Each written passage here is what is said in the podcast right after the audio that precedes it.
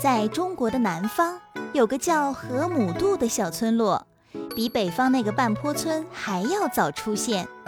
中国人的老祖先在这儿种出了世界最早的水稻，怪不得几千年后，今天的中国还是种稻最多的国家。原始人看着蚂蚁等昆虫靠着一根小草、一片碎叶便能渡过水潭时，一定非常羡慕。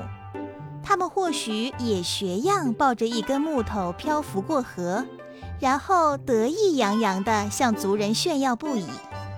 可是七八千年前的河姆渡村的人已经造出了独木舟和船桨。能够迅速地渡过河流，自由地在湖中捕鱼。它们可能是目前世界上所发现最老的一艘船呢。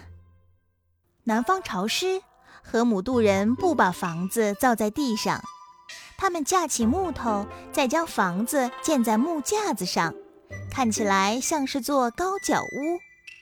河姆渡人知道用漆涂在木头上，既美观又防虫。不过有一种虫子，它们不但不防，而且还大量的饲养。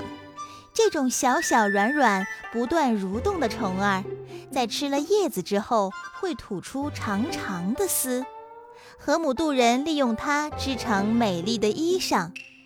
你大概已经知道，这虫子就是蚕宝宝啦。新石器时代中，北方的仰韶文化。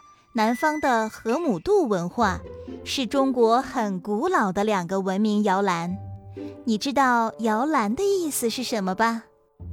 摇篮里的婴儿虽然还很小，不过将来会长得很高很大。